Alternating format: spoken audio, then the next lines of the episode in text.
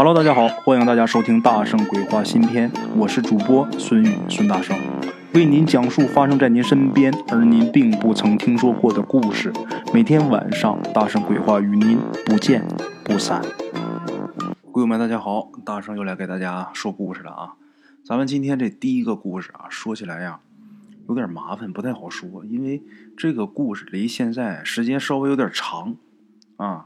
给提供故事这位老爷子，现在这个岁数也特别大，哎，话说呀，这老爷子姓董啊，呃，这位董爷爷，在他十三岁那年，是一九四九年，他经历过一件非常蹊跷的这么一件事。老爷子说呀，那年啊，庄稼收成特别好，这个他爹呀，当时就说呀。今年呐，风调雨顺呐，看这架势，共产党应当得天下，他就该坐江山。哎，四九年咱们建国嘛，那一年呢，年景特别好。这老爷子当时知道，他爹呢，特别想他大哥，他大哥叫大成，啊，他大哥呢走了三年了，出去打仗去了，这三年从来没给家里边捎过信儿回来。那时候也不知道是死是活。这夜里边啊，这个董老爷子当时是小孩十三岁，他爹娘啊就准备了一些纸钱夜深人静的时候，这两口子就在自己家这大门口蹲着，把这纸钱就给烧了。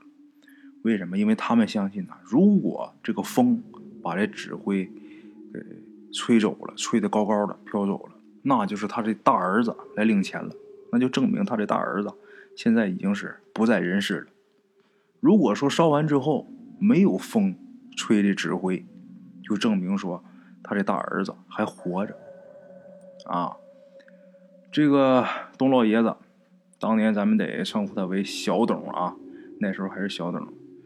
小董他娘就说呀，那天晚上啊，他烧的这个纸的纸灰呀，纹丝儿没动。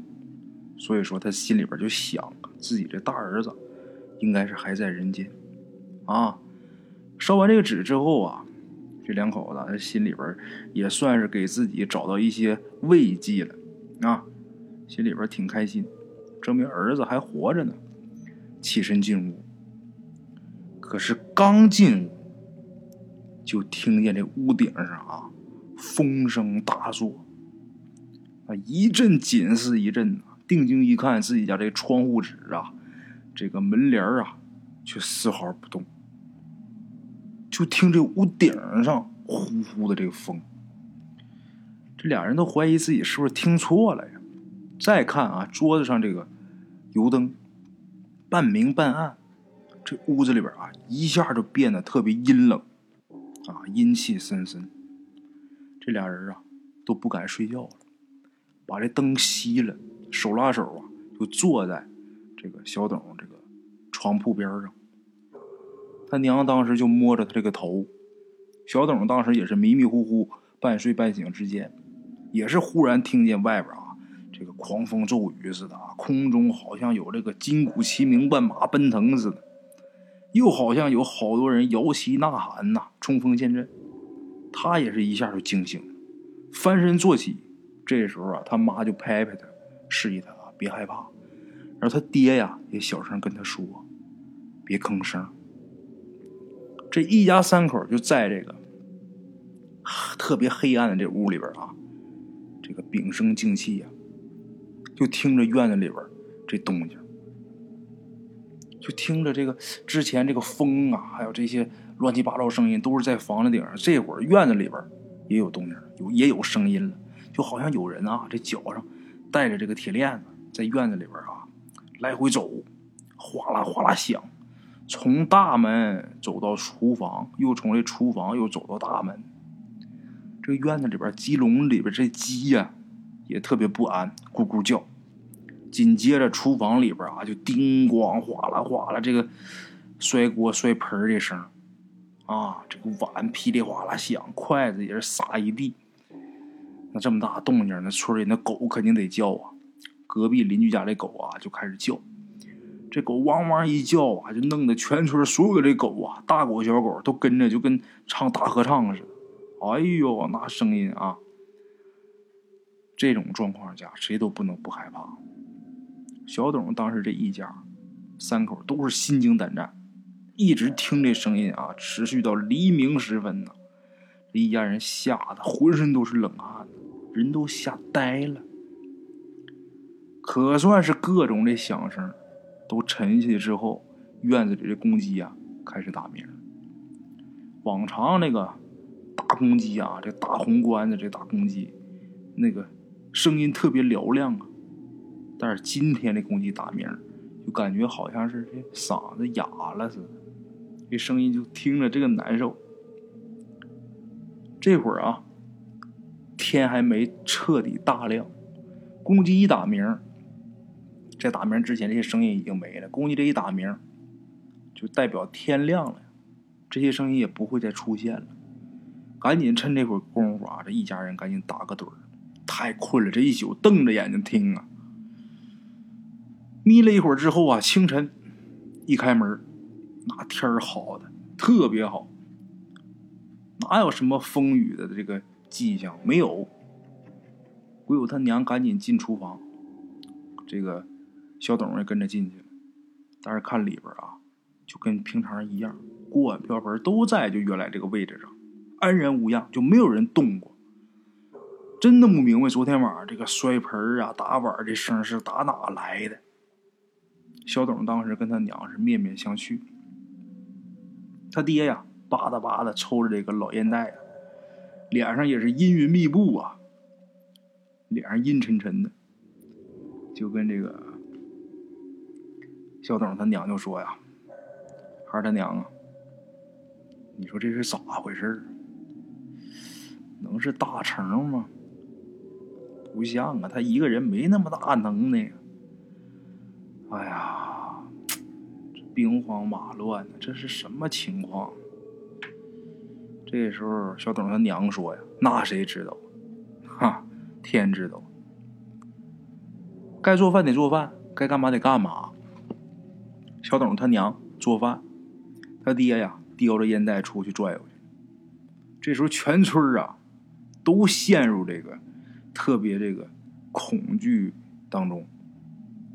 因为昨天晚上这动静可不光他们一家听着了，所有人都听见了。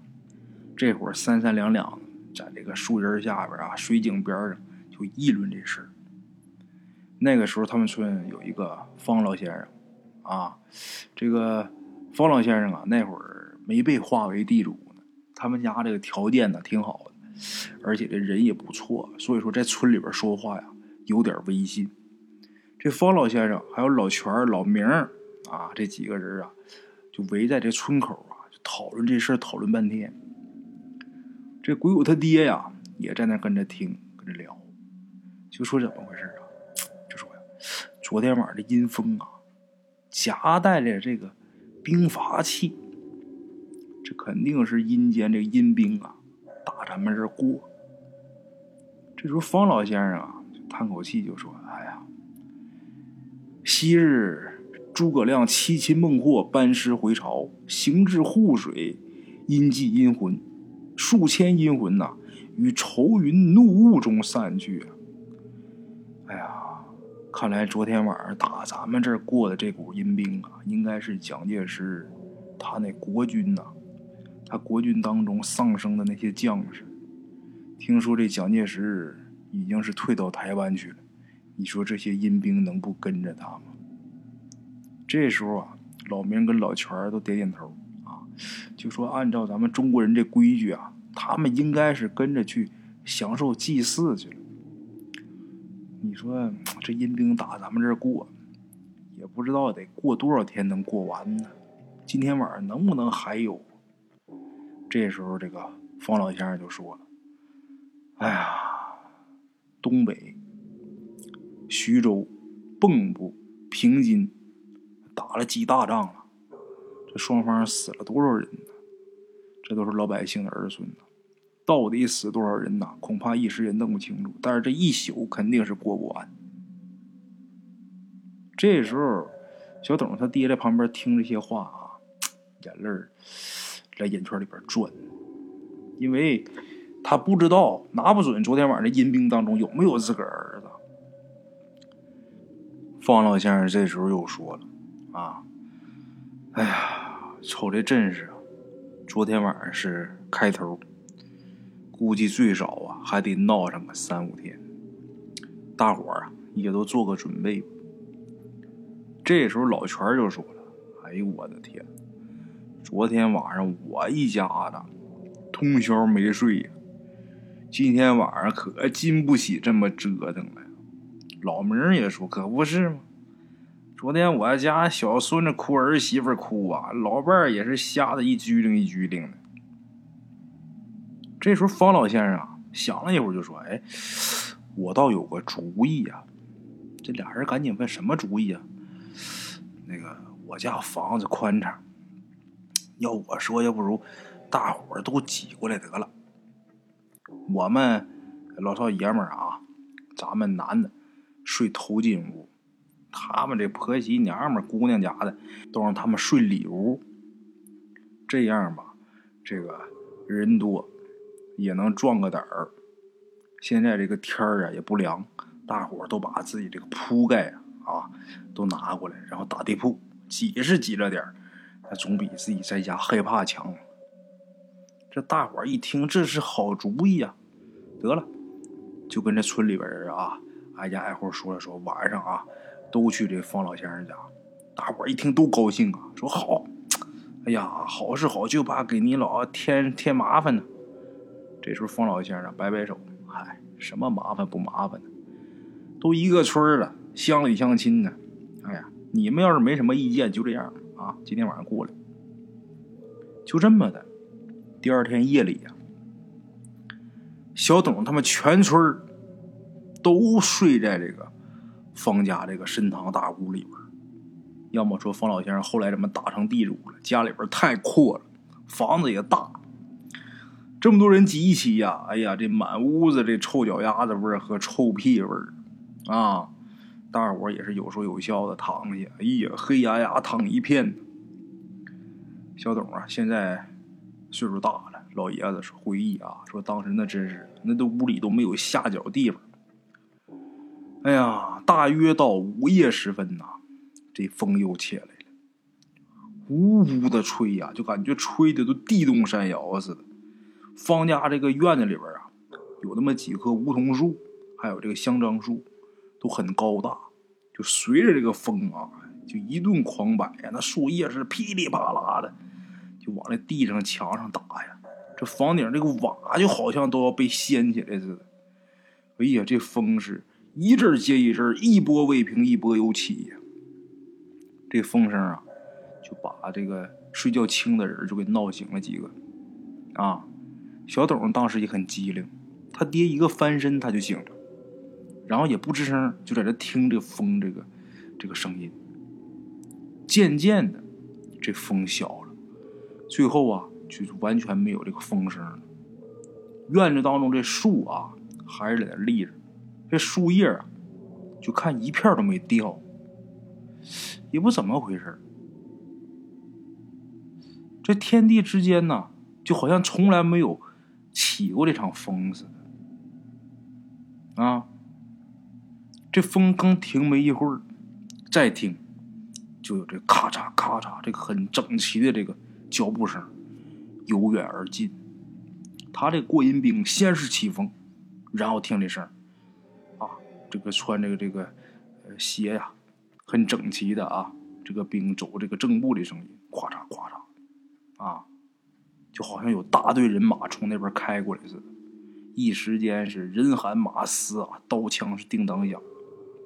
从这个方家的这个屋顶上、树梢上啊，从这半空中过，还能听见有人说话，说话的声音很嘈杂啊，什么你踩我脚了啊，什么哎呀，我要找我们长官，这个呢能听清楚有人说话，感觉房顶这瓦呀都被踩的啊，嘎吱嘎吱响，就那么奇怪。鬼友就很紧张，小董当时特别紧张，一身鸡皮疙瘩。这黑屋子里边啊，这几个比较惊醒的人啊，有几个胆儿大的，就在这窗户边上就往外看。小董当时好奇，也悄悄的啊，也蹭过去，也趴旁边揉揉眼睛看，也想看见点什么。但是看呢，除了天上啊有几颗星星，这几个星星还不亮，特别灰暗。这几棵大树啊，在那站着一动不动，除此之外什么都看不见。这就奇怪了，这千军万马呼啸而过的声音到底从哪儿来的呢？正在这疑惑呢，有蝙蝠啊，在这窗前呢来回飞，扑啦啦扑啦啦蹬的这墙灰啊，那都是这也看不见呢，再加上有点害怕，这小董就回来了。回来就在这个铺上啊坐着，他可没躺着。那时候满屋子人啊已经醒了大半了，刚开始就醒了几个，这会儿有一大半都醒了。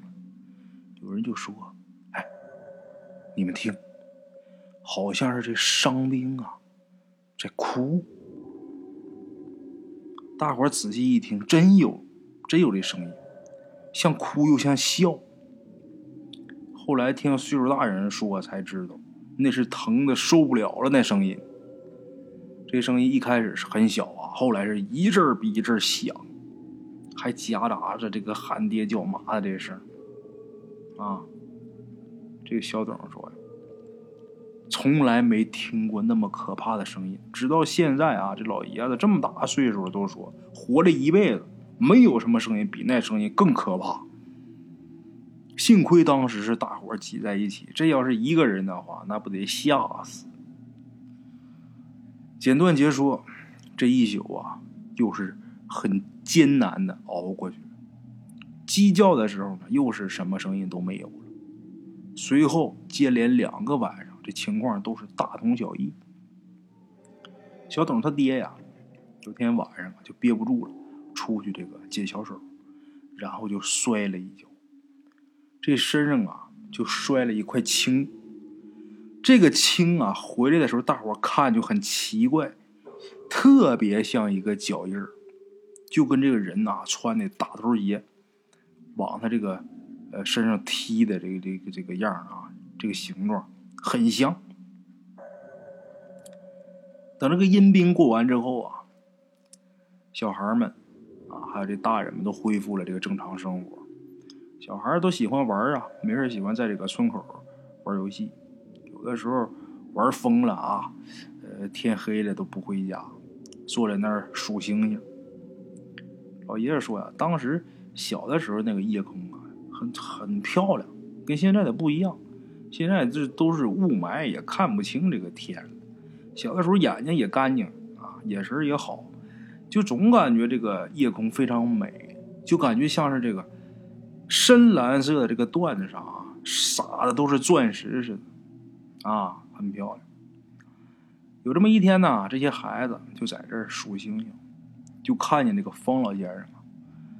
从那个门楼里边，慢慢就往出溜达，背着手，低着头，在自己家门口啊，转悠了一会儿，然后有那么一副垂头丧气的那个架势。前几天他还，呃，挺挺挺精神啊，挺自在的。为什么方老先生这样？因为啊，这时候方老先生就已经被，呃，打为地主了，啊。这个平静的日子过了能有多少天呢？二十多天。结果晚上又过阴兵，这回这风啊是朝北刮，这冰呢也是往北涌。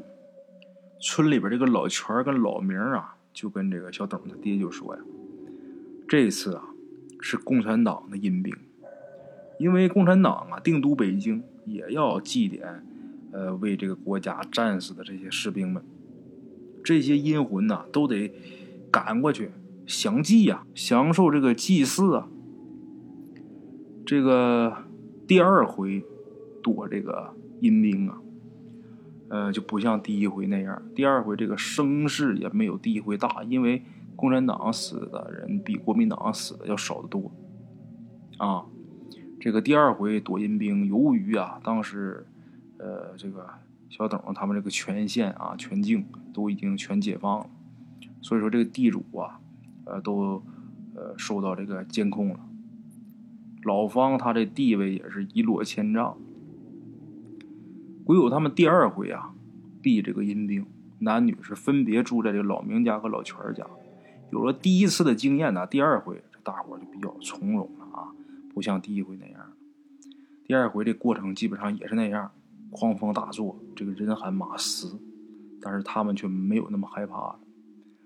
这个小董当时跟他爹呀，趴在这个窗户上看，隐隐约约的小董看见了，跟在这个大部队后面那些缺胳膊断腿的这些，甚至没有脑袋的残躯啊。也跟着往前走，这是他亲眼看见的。这个第一回过阴兵，他没看见画面；第二回过，他可看见这些残兵了。这是他到现在也弄不明白的事儿啊！不过他爹也说啊，小孩有灵气呀。他们大人什么都没看见啊，但是小董当时确实是看见了。如今这个事儿啊，已经过去这么多年了。当年亲历者呀，很多都已经没有了。小董当年是呃十几岁，现在都已经八九十岁老爷子了。在提这个事儿的时候，老爷子说呀，跟好多年轻人说这些事儿，年轻一代的都不信，因为共产党得天下之后啊，国泰民安，这些妖魔鬼怪呀，也不敢有这么大声势出来作恶啊作祟。老爷子说呀：“如果要不是我亲身经历过这个事儿，别人跟我说，我也不相信。”啊，老爷子说呀：“我当时敢肯定，我不是眼花，也不是出错觉，我真看见了。另外一个，这个阴兵过界的这个事儿啊，过路的时候，那不光是我一个人或者我们一家人呐，那是我们全村人都集体经历的，这个事儿假不了啊。”啊，好了，各位老铁们，咱们今天这个故事啊，这个时间有点长，所以就不给大伙说第二个了啊。明天同一时间大圣鬼话，喜马拉雅不见不散啊。